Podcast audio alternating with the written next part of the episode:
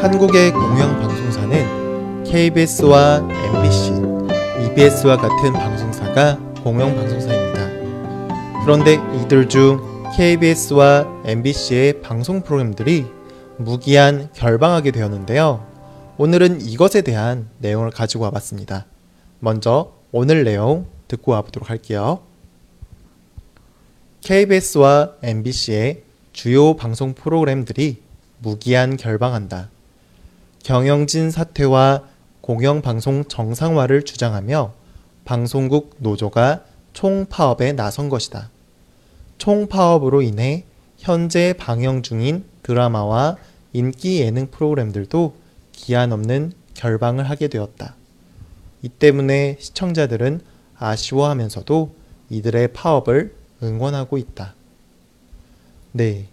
사람들이 좋아하는 방송 프로그램들이 파업으로 인해 방영을 하지 않게 되었다는 내용의 글이었습니다.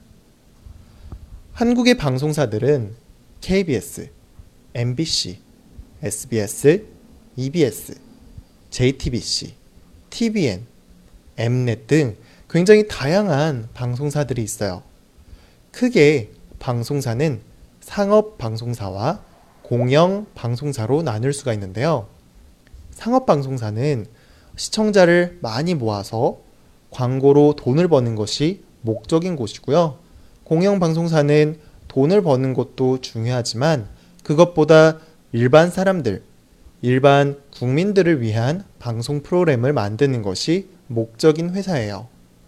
이 두 종류의 회사 모두 프로그램을 편성해서 정해진 시간에 프로그램을 방송하고 있는데요. 뉴스, 드라마, 예능, 시사 등 다양한 종류의 프로그램을 제작하여 사람들이 좋아하는 방송 프로그램을 만드는 것이 특징이에요. 그런데 이 방송사에서는 제작하는 프로그램들이 사람들에게 굉장히 큰 영향력을 끼치기 때문에 일정한 규칙과 법에 따라서 프로그램을 만들어야만 해요. 아이부터 어른까지 쉽게 접할 수 있는 것이 텔레비전이고 사람들은 대부분 방송에서 나온 것들을 그대로 믿고 이해하는 경우가 많이 있기 때문에 음, 이 점을 잘 신경 써야 하는 거죠. 특히 드라마나 예능 같은 경우에는 일반 사람들이 봤을 때에도 이건 진짜는 아니고 가짜라는 거다라는 것을 이제 대부분 사람들이 알고 있어요. 드라마에 나오는 주인공은 그저 그 역할을 맡은 배우일 뿐이라는 거죠. 그런데 뉴스나 시사 프로그램 같은 것은 좀 이야기가 달라요. 우리의 일상, 그리고 사회에 대한 정보를 알려주는 것이기 때문에 굉장히 중요해요. 그래서 보통 이런 부분을 언론, 언론이라고 하는데요. 언론은 공정하게 알려주고 사실에 근거해서 이야기를 해야만 해요. 그런데 현실은 굉장히 복잡하고 다양하고 엄청 많은 정보들로 가득해요. 그리고 이 모든 것을 종합해서 공정하게 정보를 전달하는 것은 굉장히 힘든 일이에요. 특히 어떤 정보를 전달할 때에는 사람이 직접 조사해서 알리는 것이기 때문에 공정하게 정보를 전달하는 것은 쉽지가 않아요. 그래서 어떤 정보라도 모두가 똑같이 정보를 전달하고 알리는 것이 아니라 다양한 측면에서, 다양한 입장에서 사람들이 각자 분석하고 그걸 정리해서 알리게 되는 거죠. 그래서 이러한 방송사들은 그저 사람들이 원하는 정보와 프로그램만 만드는 것이 아니라 다양한 입장의 정보를 제공해줘야 해요. 특히 KBS와 MBC 같은 방송사는 공영방송사인데요. 이런 방송사들은 다른 상업 방송사보다 더 중립적으로 정보를 전달해야만 해요. 그런데 사실 지난 몇 년간 공영방송사가 이러한 역할을 못했어요. 객관적이고 중립적으로 뉴스를 전달해야 했는데 어, 정부가 원하는 방향의 뉴스를 제작하고 만들었던 거죠. 정부가 원하지 않는 뉴스를 제작하면 그 뉴스를 제작한 기자와 PD에게 벌을 주고 심지어 해고를 하기까지도 했어요. 음, 공영방송사는 국민들을 위한 방송을 해야 하는 곳인데 정부를 위한 방송을 하고 있었던 거죠. 특히 지난 10년간 그런 부분이 굉장히 심했었어요. 이러다 보니까 일반 사람들은 공영 방송사에서 나오는 뉴스를 신뢰하지 않게 되었고 방송사에서 일하는 사람들은 굉장히 괴로워했어요. 그러다가 이번에 정부를 위한 방송을 하는 것이 아니라 음, 국민들을 위한 방송을 하고 싶다 라면서 방송사 직원들이 파업을 하게 된 거예요. 자신들이 일을 안 하면서 방송사 사장이 물러났으면 좋겠다 라고 그렇게 주장하게 된 거예요. 자, 여기서 잠깐 설명을 해야 할 것 같은 부분이 있는데요. 음, 다른 상업 방송사와 달리 공영 방송사에서는 대통령이 방송사 사장을 임명해요. 공영 방송사이기 때문에 국민을 대표하는 대통령이 방송사 사장을 임명하는 거죠. 그런데 대통령이 국민을 위해서 방송사를 운영하는 것이 아니라 정부랑 친하게 정부 친화적인 방송사를 운영하기 위해서 방송사 사장을 자신들의 말을 잘 듣는 자신들의 요구를 잘 들어줄 수 있는 사람으로 뽑게 되는 거예요. 그래서 정부 친화적인 사장은 물러나라 라면서 파업을 한다는 거예요.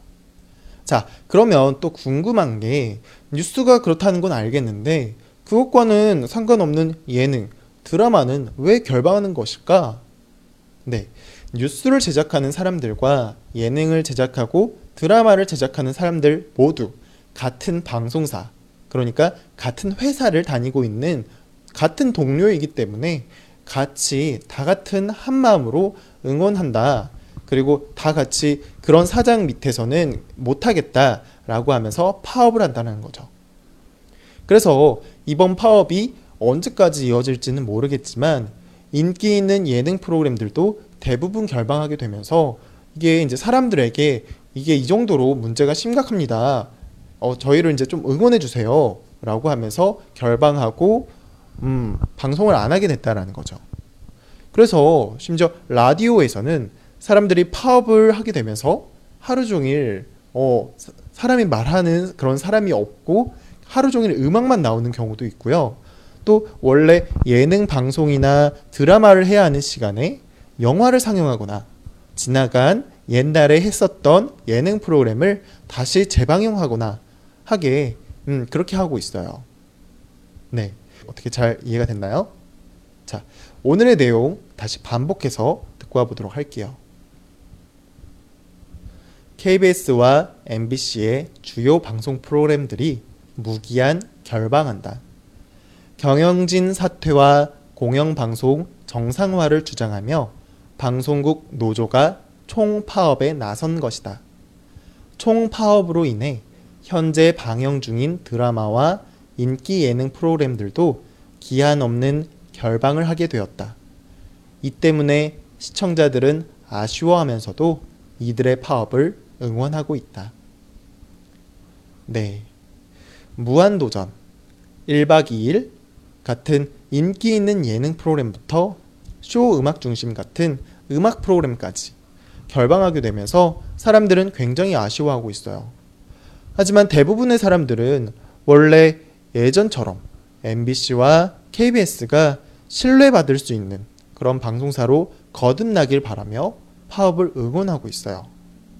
음, 그리고 드라마 같은 경우에는 사실 외주로 제작하는 경우가 많기 때문에 자체 그러니까 그 MBC, KBS 자체적으로 제작하는 드라마들이 결방하게 될 그런 예정인 거고요.